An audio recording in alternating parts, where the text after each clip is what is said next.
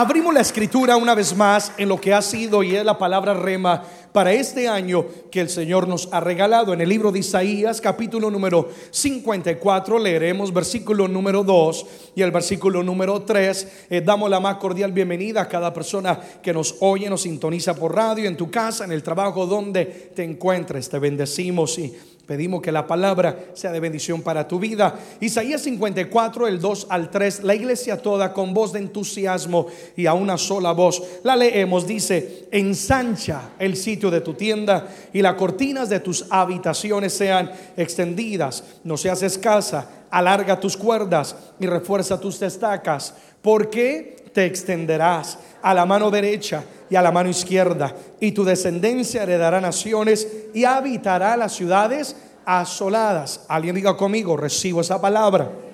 Amén. Entonces, esta es la palabra con la que Dios marca el ministerio y marca nuestras vidas. Una palabra rema para este tiempo específico, la palabra de ensancha, donde Dios nos está prometiendo que Él quiere llevarnos a nuevos niveles, pero a la misma vez nos está instruyendo, desafiando a darle espacio en todas las áreas de nuestra vida para poder ver la promesa hecha una realidad. Algunos de los temas que hemos tocado, porque todos van en cadena hemos hablado de la comunión con Dios, porque apartados de Dios nada podemos hacer. Necesitamos la comunión con Dios. Hemos hablado sobre una mente renovada, una mente nueva, tendremos una vida nueva. Así que hemos estado hablando de ello. Hemos hablado de una vida que deja un legado. Eso es parte de ensanchar nuestro territorio. Hemos hablado de sueños, etcétera, de tantas áreas. Hoy yo quiero hablar de un tema que he titulado El secreto está en el dar. El secreto está en el dar. Es el dar la llave que nos abrirá las ventanas de los cielos y nos llevará a una tierra, a una vida de ensanchamiento. Amado hermano y hermana, otra de las áreas en las cuales Dios quiere ensanchar nuestro territorio, nuestras vidas, es en nuestra área económica. ¿Cuántos lo desean? Amén. ¿Cuánto lo necesitamos? Yo creo que todos lo anhelamos necesitamos ver la bendición de Dios en nuestras áreas eh, económicas. El secreto para una vida próspera, el secreto para una vida de felicidad y satisfacción, para una vida que marca a otros y deja un legado, para un territorio ensanchado, es decir, para una vida que le agrada a Dios, el, el secreto se encuentra en el dar. Alguien diga conmigo, el secreto está en el dar. Entonces, al hablar de este tema, yo quiero iniciar depositando o, dejando este primer fundamento. Dios quiere bendecirnos. Alguien dígalo conmigo. Dios quiere bendecirnos. ¿Qué quiere hacer Dios contigo? Bendecirte. Díselo al que está a la par, por favor, dile, Dios te quiere bendecir. Dios te quiere bendecir.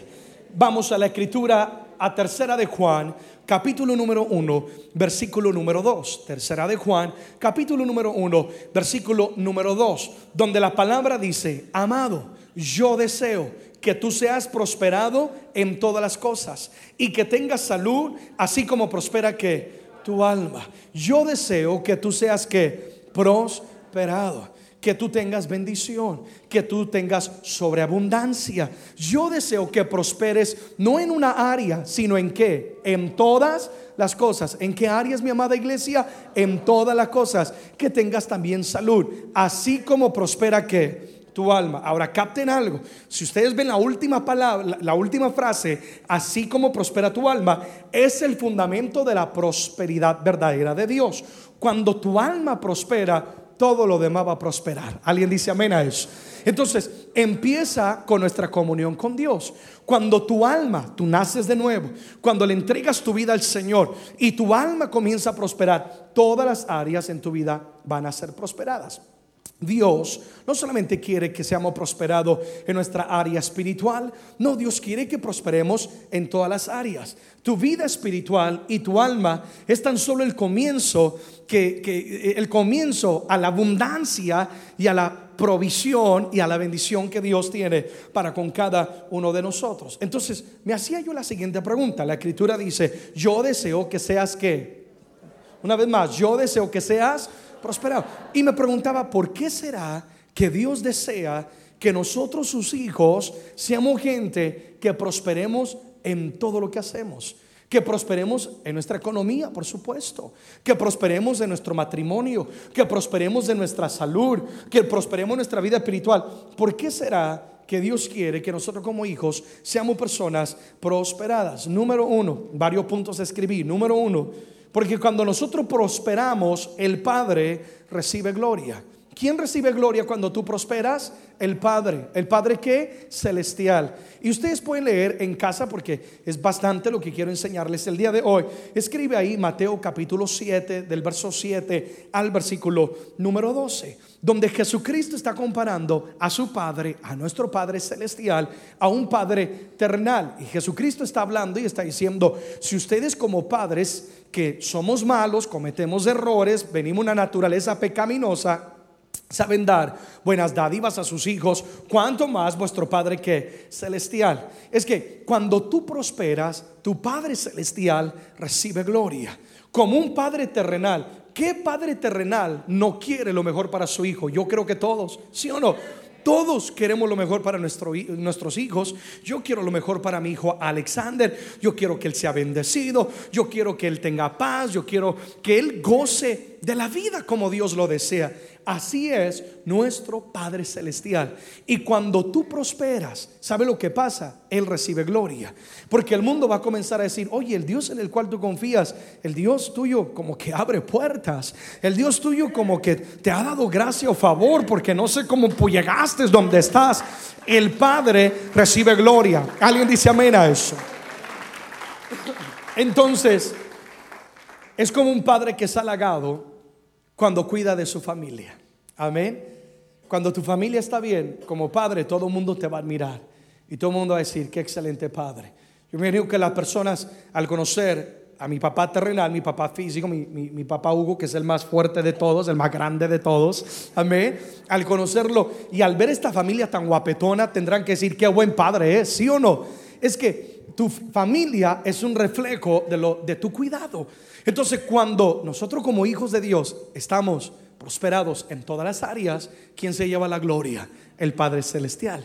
Amado, yo deseo que tú seas prosperado en todo. ¿Por qué? Porque quien se lleva la gloria es el Padre Celestial. Segundo, ¿por qué es que Dios quiere bendecirte? Why does he want to bless you? ¿Por qué Dios quiere bendecirte? Porque cuando somos bendecidos, nosotros podremos proveer para nuestra casa. Podemos proveer para nuestra casa. Y escribe ahí, Primera de Timoteo capítulo 5, versículo número 8. Primera de Timoteo capítulo 5, versículo número 8. Es un versículo de exhortación. Es un versículo que dice, si alguien no provee para los de su casa, dice es peor que un incrédulo. Es un, es un versículo fuerte donde Dios exhorta que toda persona tiene que proveer para su casa. Alguien dice amén a eso.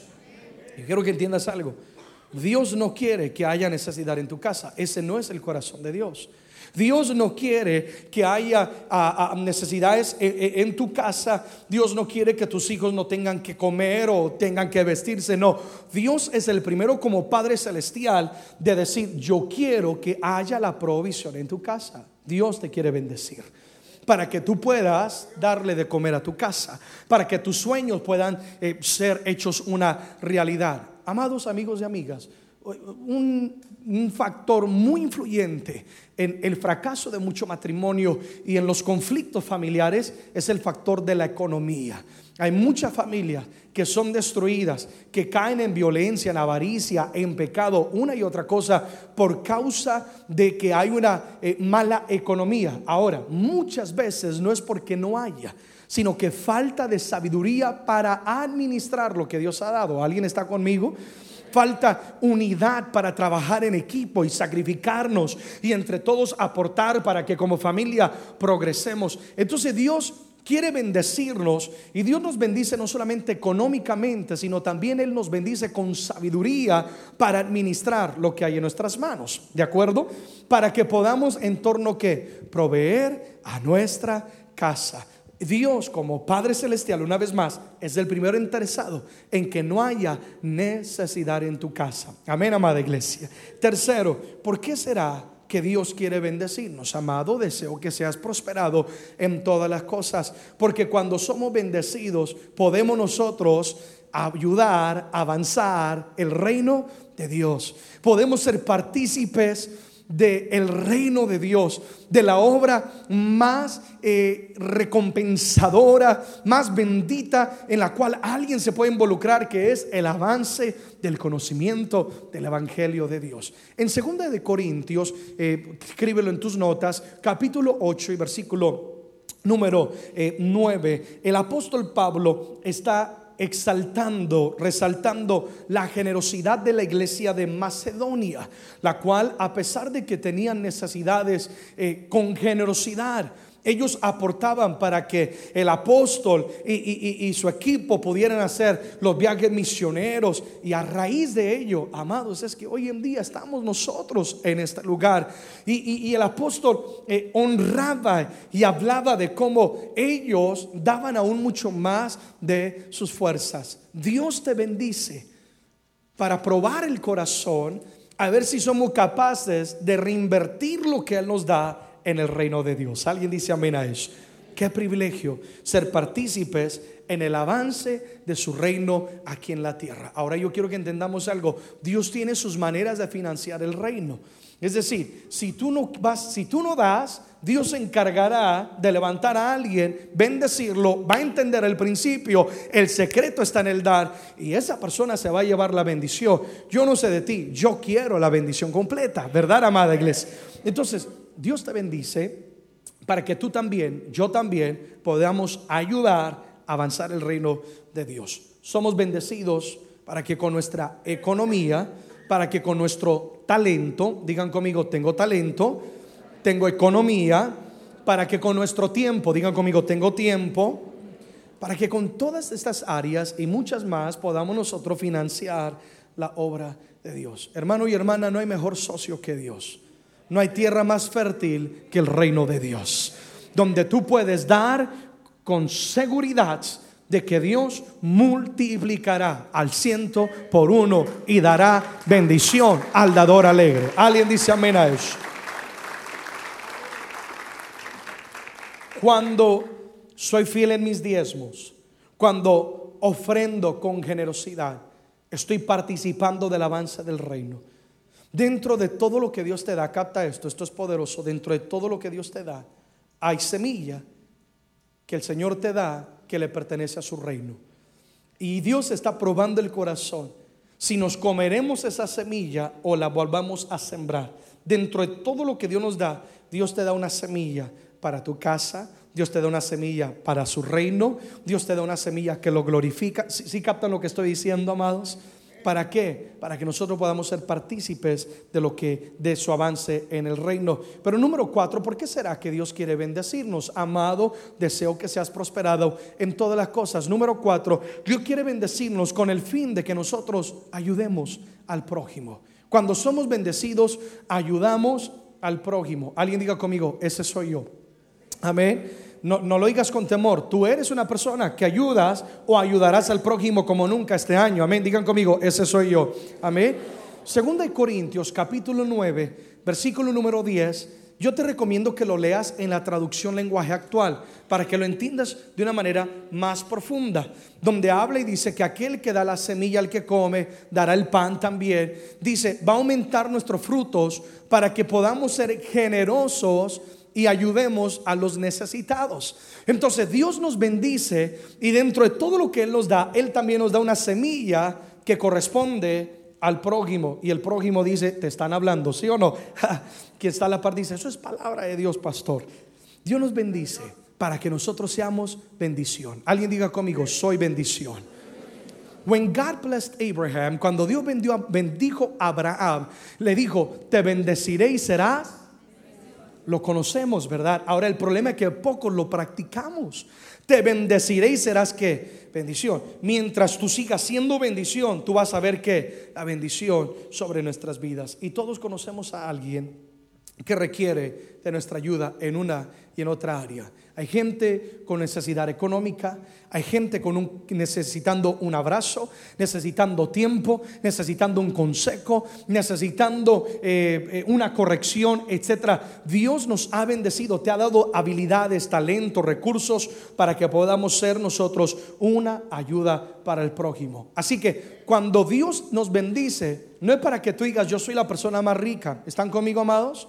No es para que nosotros, eh, ¿cuál es la palabra que estoy buscando? Apantallemos eh, al vecino y digamos, no es que yo, yo tengo lo mejor, yo he visto lo mejor. E, esa no es el objetivo de la provisión de Dios. La bendición de Dios tiene un propósito. Alguien dice amén a eso.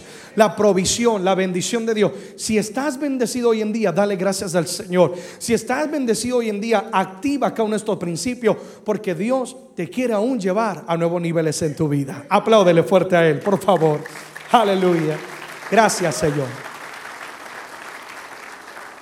Entonces leíamos que Dios quiere bendecirnos. Amado, yo deseo que tú seas prosperado en todas las cosas. Pero el secreto de la bendición está en el dar. Amén. El secreto de la bendición, ¿dónde se encuentra, amados? En el dar. Lucas capítulo 6, versículo número 38. Por favor, Lucas 6, 38. La escritura dice la siguiente manera. No sé si me estoy poniendo yo caliente, las luces le subieron o algo, pero ya comencé a derretirme. Aleluya. Lucas 6:38, esa es una señal sí para los del aire. Lucas 6:38, editen eso el mensaje. Dice, dar y se os dará. Una vez más, ¿qué dice? Dar y se os dará. Medida buena, apretada, remecida, todos rebosando, darán en vuestro regazo porque con la misma medida con que medís os volverán a que Amén. Y subraya esa primera parte. Es que es una ley universal. Es un principio de la vida. Dar y se os. Una vez más, dar y se os. ¿Y de qué manera nos van a dar? Bueno, apretado, remecido y rebosando. ¿Cuánto le gusta eso? ¿Sí o no? En otra palabra, si tú das con el corazón, con generosidad, Dios se encargará de que haya una multiplicación sobre tu vida. ¿Cuál es la llave de la bendición? Alguien diga conmigo, el dar, el dar. Ahora, amados, hagamos nota de esto. No estoy descartando la importancia de ser una persona sabia en tomar decisiones, diligentes en nuestro trabajo. No estoy diciendo que con tan solo dar y dar y dar tú vas a prosperar en todo en tu vida. ¿Alguien está conmigo? Entonces alguien va a decir, no, con que no, bueno, no voy a trabajar, que alguien me dé para ayudar Entonces, no, no, no. Eh, no estoy descartando principios que son necesarios para que seamos prosperados de parte del Señor. También son elementos importantes para nuestra bendición. Pero capten esto, ¿cuánta gente no conoces que trabaja, que es disciplinada? ¿Cuánta gente no conoces que, que emprende una y otra cosa, pero no prosperan o avanzan en su vida? Y cuando, si tiene la oportunidad, te digo porque yo, yo los conozco. Cuando, cuando te sientas a analizar sus vidas y, llegas a esa preguntita, ¿y estás dando a Dios? ¿Estás dando al prójimo? ¿Estás invirtiendo tu tiempo o tu vida? ¿O estás viviendo con la cabeza agachada nada más? Yo sé, tratando de superar. Todos queremos superar, amén, amados. Pero le preguntamos, ¿e, e, ¿estás dando de ti? Y encontrarás que muchas personas viven de una manera egocéntrica, solo para mí, solo para mí, solo para mí. Si tú quieres ver la bendición sobre tu vida, tenemos que estar o ser personas que practicamos el dar. Alguien dice amén a eso. Y, y, para muchos es difícil, mi hermano, practicar el dar, porque el dar habla de confiar en Dios. ¿Cuántos confiamos en Dios? El dar habla de un desprendimiento de ser personas que pensamos no en nosotros, sino pensamos en los demás. Y habla de un desprender, habla de momentos en los cuales estamos dando algo y estamos diciendo, Señor, ¿y, qué va a pasar el día de mañana? Pero he ahí donde Dios se glorifica, porque cuando damos, estamos nosotros activando nuestra verdadera fe. Entonces dice la escritura, con la misma medida con que medís, os volverán a medir. ¿Qué no lo decía ahí mismo en Lucas 6:38? Dice, porque con la misma medida con que medís, os volverán a qué? A medir. Entonces digan conmigo, yo determino el tamaño de mi bendición. Entonces, yo y, tú y yo somos personas que podemos limitar o abrir las ventanas de los cielos con la misma medida. Si eres una persona tacaña, no mires al que está a la par. si eres una persona, voy a decirlo de esta manera, reservada. Si eres una persona reservada, no esperes ver abundancia en tu vida. Alguien dice amén a eso con la misma medida que me dice. En otra palabra, quítale los límites a tu dar. Quítale este año los límites a, tu fe. Quítale los límites a tu economía. O vamos, alguien aplauda si lo está entendiendo más fuerte. Quita los límites. Amén. Si usabas un metro para medir, usa seis metros ahora, ¿sí o no? Vamos, ve otro nivel con la misma medida que tú medís, con esa te van a medir también. Entonces digan conmigo, este año le quitaré los límites a mi generosidad. Seré un dador. Díganlo conmigo, seré un dador. Ahora, decía hace un momento que el secreto de la bendición está en el dar. Y la pregunta es, ¿por qué hablo de secreto? ¿Por qué eh, escogí esta palabra? El secreto está en el dar. Secreto es algo que es desconocido o escondido a la vista de otras personas. Si yo guardo un secreto, eh, eh, significa que hay algo que yo conozco que tú no conoces o está escondido a tus ojos. La bendición que hay detrás del dar es un secreto que es desconocido para aquellos que no la practican. Es decir, solamente quienes practican el dar, que viven de una manera generosa, son aquellas personas que descubrirán el secreto, el poder que hay detrás del dar. Si nunca practicamos el dar, nunca veremos el poder del dar obrar en nuestras vidas. Hay quienes conocen las escrituras y ponen todo por obra, todo por obra. Santidad, eh, no hablarás del prójimo, irás a la iglesia y te congregarás. Sí, no, hay gente que conoce la escritura y la vive y, gloria a Dios. Pero en su área financiera nunca prosperan. ¿Has visto personas así? Yo he visto personas así. Que, son, son, fieles, son lindos, aman a Dios, pero nunca prosperan en, en, esa área. Son salvos, son usados por Dios, llegarán al cielo, pero viven endeudados. Siempre pidiendo prestado, me das para el gas, me das para el almuerzo, me das para esto, me das para aquello. Ah, ¿Están conmigo? ¿Sí, sí entendemos lo que estoy diciendo?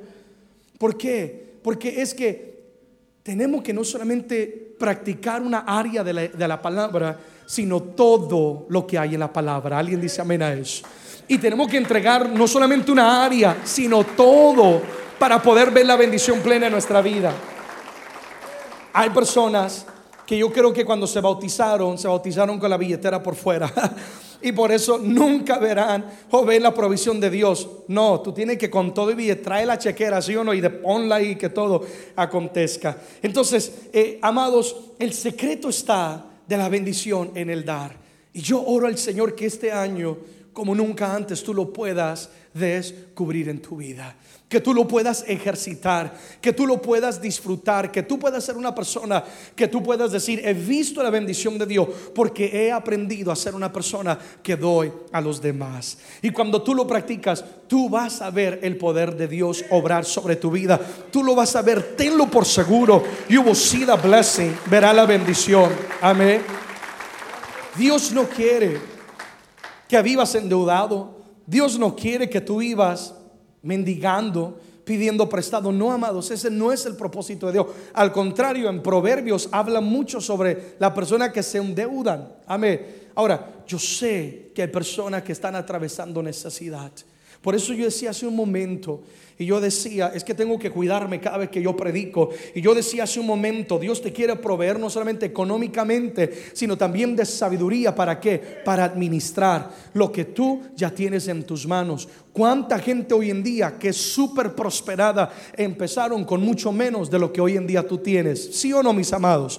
Pero han sido prosperados. Hay gente, y a mí me fascina leer y yo leo de todo. Y también hay, libros de gente que ha logrado grandes cosas en la vida y yo quiero aprender también de ellos. Y aunque no conocen de Dios, practican el principio de la generosidad. Es que es una ley universal. Conozcas o no conozcas a Dios, si tú das, Dios se va a encargar de que tú también recibas. Se va a encargar de abrirte las ventanas de los cielos. Es una ley universal.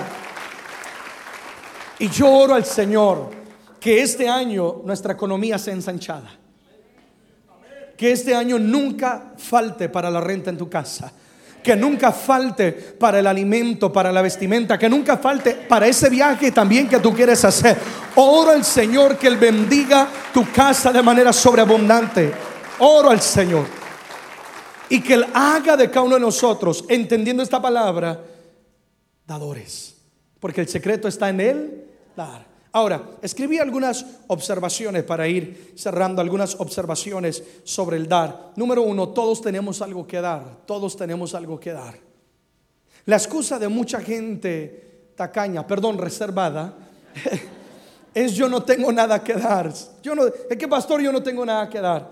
Eh, eh, Juan capítulo 6 del 9 al 10 eh, nos narra el momento cuando Jesús tiene una multitud, la multitud tiene hambre y, le dice a los discípulos, denle de comer. Y los discípulos dicen, Señor, ya no tenemos nada que darles. Y el Señor le dice, ustedes si tienen algo que darle, vayan, busquen entre la gente. Y encontraron un muchacho, lo han leído, ¿verdad? Que tenía tan solo unos panes y unos peces. Y dice que ellos vinieron y le trajeron al, mocoso, al muchacho, al, al, al, pelado, al cipote, como dicen por ahí en El Salvador. Se lo trajeron ahí y le dijeron, Padre, aquí, aquí están Jesús, unos panes y unos peces. Y hasta le dijeron, pero eso no es nada para tanta multitud. ¿Qué hicieron? Menospreciaron lo que ese joven tenía que nunca nadie menosprecie lo que tú tienes, porque tiene, tú tienes mucho que dar.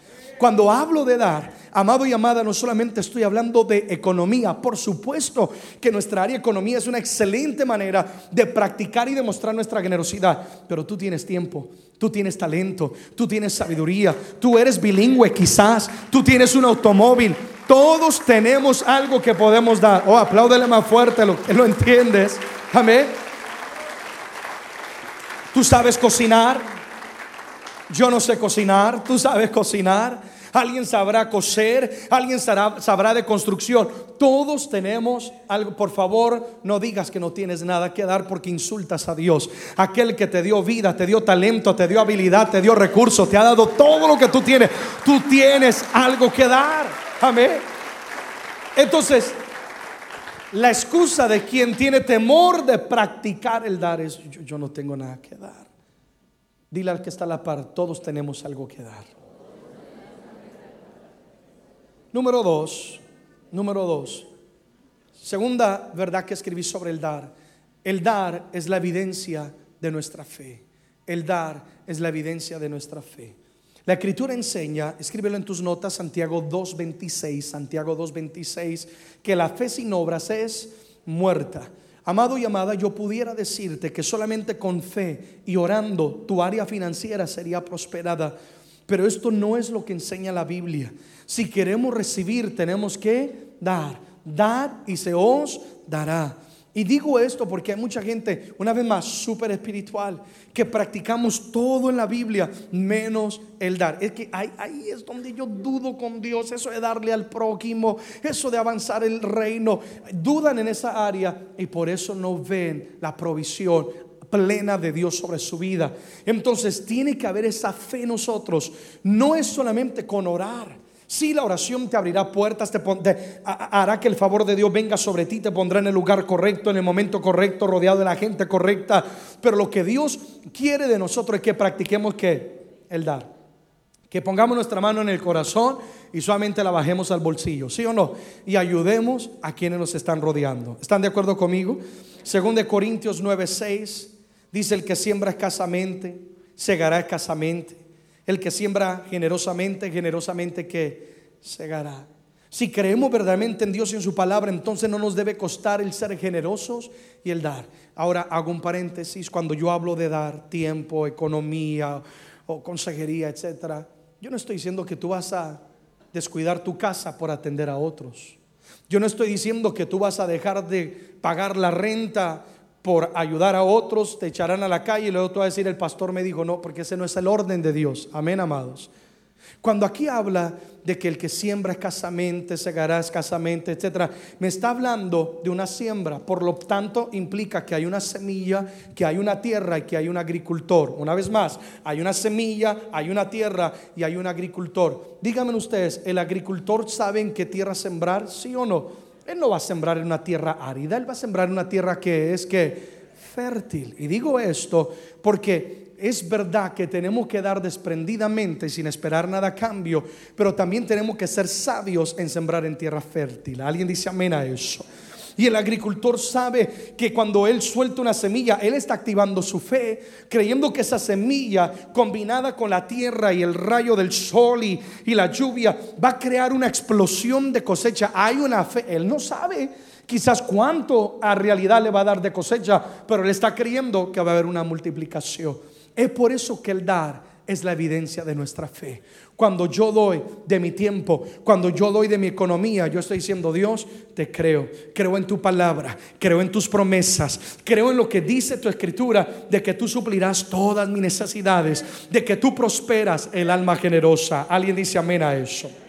Número tres, el dar es el fruto de nuestra gratitud. Digan conmigo gratitud. Primera de Tesalonicenses 5:18 la escritura dice, dad gracias en todo porque es la voluntad de Dios en Cristo Jesús. Dad gracias en todo. Dios quiere que seamos personas agradecidas por todo y en todo tiempo. En las buenas y en las no tan buenas. ¿Sí o no, amados? Solo una persona que reconoce las bendiciones de Dios en su vida puede ser agradecida. Cuando damos estamos demostrando que somos agradecidos. La diferencia entre una persona agradecida y una persona que es desagradecida es que una persona agradecida piensa en los demás. Una persona desagradecida piensa en sí mismo. Una persona agradecida da gracias por las victorias. Es decir, sufrió una adversidad, no se enfoca en ella, la superó y antes da gracias. No, no, no dice, tuve una prueba, dice, tuve una victoria. Si lo entienden, amados? Una persona desagradecida solo se enfoca en los problemas los agranda y se queja por ellos. Una persona agradecida se goza cuando otros triunfan o reciben. Se goza, qué bueno prosperaste, qué bueno tienes ese carro, qué bueno tienes la casa, qué bueno tienes una y otra cosa. Estás estrenando, se goza. Una persona mal agradecida se queja y se molesta porque otros reciben, ¿sí o no? Y lo publica en Facebook, ¿sí vio lo que estrenó la hermana? ¿Sí o no? Y toma la foto ahí disimuladamente y lo pone en Instagram y quién sabe qué. Una persona agradecida antes celebra la victoria de otros, ¿verdad? Una persona que no está agradecida eh, tienes envidia. Aquí hay gente agradecida. Alguien dice amén a eso. Una persona agradecida se ve como un conquistador. Una persona agradecida se ve como un conquistador. Padre, gracias. Es que yo al ver mi vida al ver el ministerio de mis padres, todo lo que vivimos, momentos de tantas necesidades, momentos de, adversidades, yo no veo tanto la adversidad, yo veo la victoria de cómo Dios nos suplió, Dios nos prosperó, Dios tapó literalmente boca de leones, es decir, Dios nos dio la victoria. Una persona agradecida, cuando se mira, se mira como una persona que ha conquistado, una persona desagradecida, tiene una mentalidad de víctima. Porque yo, siempre yo, solo a mí? Que Dios transforme nuestra manera de ver la vida, ¿sí o no? Y haga de nosotros personas que agradecidas. Digo lo que varias, varias veces lo he dicho y lo digo porque lo sé, lo creo. Y cada fin de semana que Dios me permite viajar a algún país menos, menos ah, eh, privilegiado que esta gran nación, mi hermano, veo la necesidad que hay Queridos, créanme, somos más bendecidos de lo que tú te imaginas. Tienes más de lo que tú te imaginas. Hay que aprender a darle gracias a Dios. Amén. Número cuatro, rápidamente, número cuatro, cuando damos, reflejamos la naturaleza de Dios. Reflejamos la naturaleza de Dios. Nuestra meta es parecernos más a Cristo. Dios es un dador. Todos los días Él nos bendice a los buenos y a los malos, ¿sí o no? A los bonitos y a los feos. a todos Dios nos bendice. Y cuando tú das, te pareces a Cristo. Cuando tú das, refleja la naturaleza de Dios. El mundo tiene que ver a Dios en nosotros. El mundo tiene que ver a Dios. Oye, mi amado, hay gente que ora y dice, Señor, toca al necesitado. Señor, alcanza al alcohólico, alcohólico, alcanza al drogadicto, restaura el matrimonio. Pero quiero estar aquí sentado, Señor, nada más. Y Dios te dice, te he dado manos, te he dado sabiduría, te he dado amor, te he dado compasión, te he dado de todo. Ve y refléjale al mundo mi naturaleza. Que donde tú vayas, tú eres la evidencia de mis manos, de mi corazón, de mi amor, de mi compasión y misericordia. A ver. Número 5. Dos más y termino número 5. Cuando damos, transformamos vidas. Transformamos vidas. Qué privilegio que nosotros tengamos la oportunidad de invertir en la vida de otros. Para mí es un privilegio invertir en la vida de ustedes. Qué privilegio es.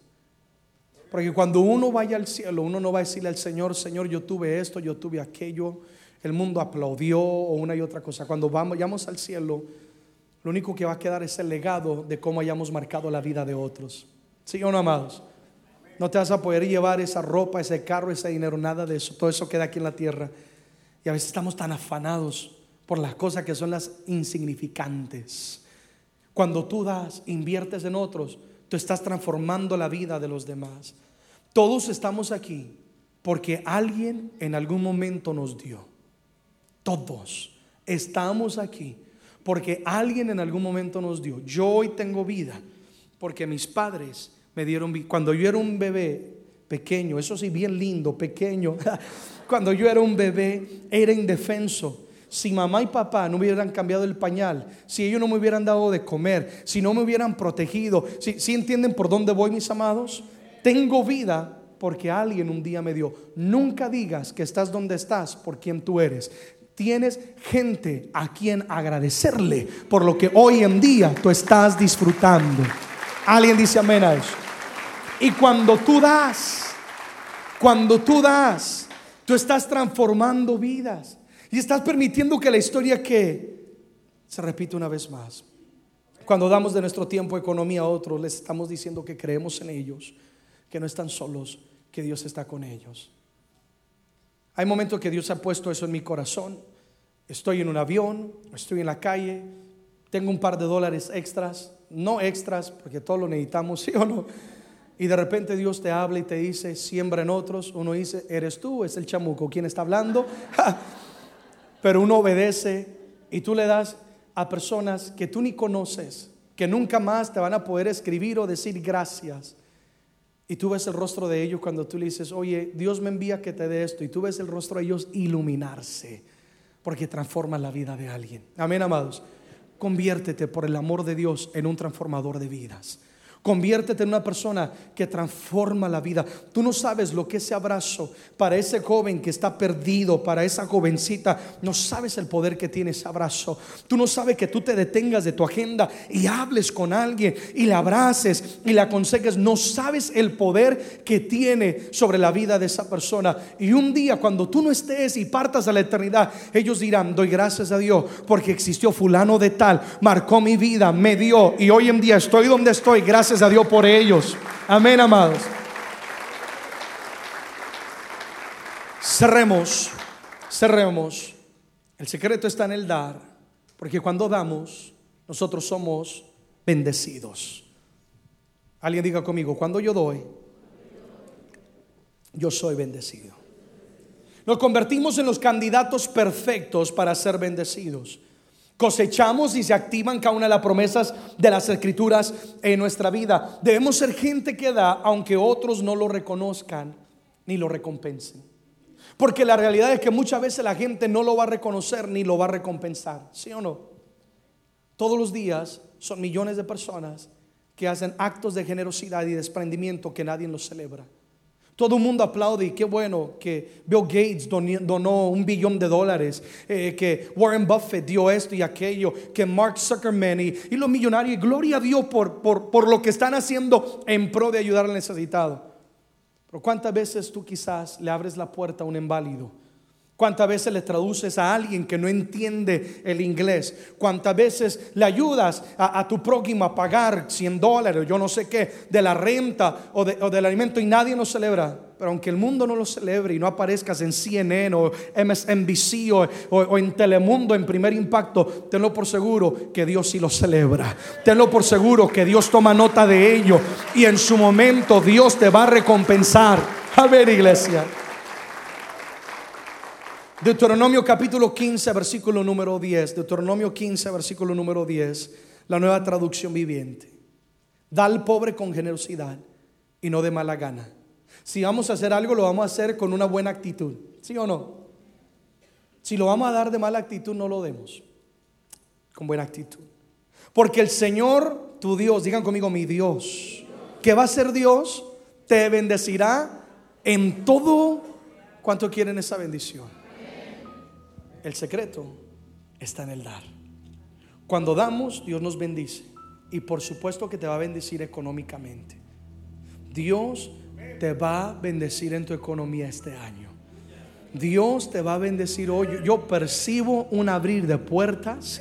Yo percibo una bendición como nunca antes sobre la iglesia. Mm. Los aires están cambiando en el nombre de Jesús. Lo que estaba en manos del impío va a venir a manos de justo, como dice la escritura. Las cosas están cambiando. Yo lo percibo en los aires espirituales. Dios va a bendecir tu economía. I believe that. Pero Dios te va a bendecir también con el gozo de dar. Oh, no hay mayor gozo que dar, ¿sí o no, iglesia? Dios te va a bendecir dándote favor ante otras personas. Te rodeará de gente clave que vaya a invertir, invierta en el sueño que Dios ha depositado en tu vida. Hoy estoy aquí porque Dios en su gracia me ha dado favor ante otras personas que me han abierto puertas que yo jamás pudiera haber abierto que me han dado oportunidades que yo jamás con todo mi talento y habilidad y respaldo que tenga pudiera tener, pero Dios me dio favor. Y un, momento del favor de Dios, mi hermano tiene el poder, mi hermana, de cambiar todo tu destino. Un momento del favor de Dios. Este es tu año de favor. Este es tu año de tu provisión. Este es el año donde no habrá escasez, donde Jehová tu pastor te pastoreará y nada te faltará. Te hará reposar junto a aguas de reposo. ¿Alguien dice amén a eso? Este es tu año. Apláudele fuerte a Él con todo tu corazón. Ponte en pie, por favor.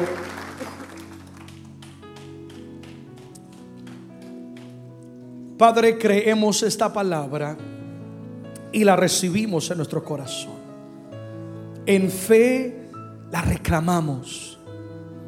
Amado, yo deseo que tú seas prosperado en todas las cosas. Señor, que veremos esa prosperidad. Es decir, veremos ese avance.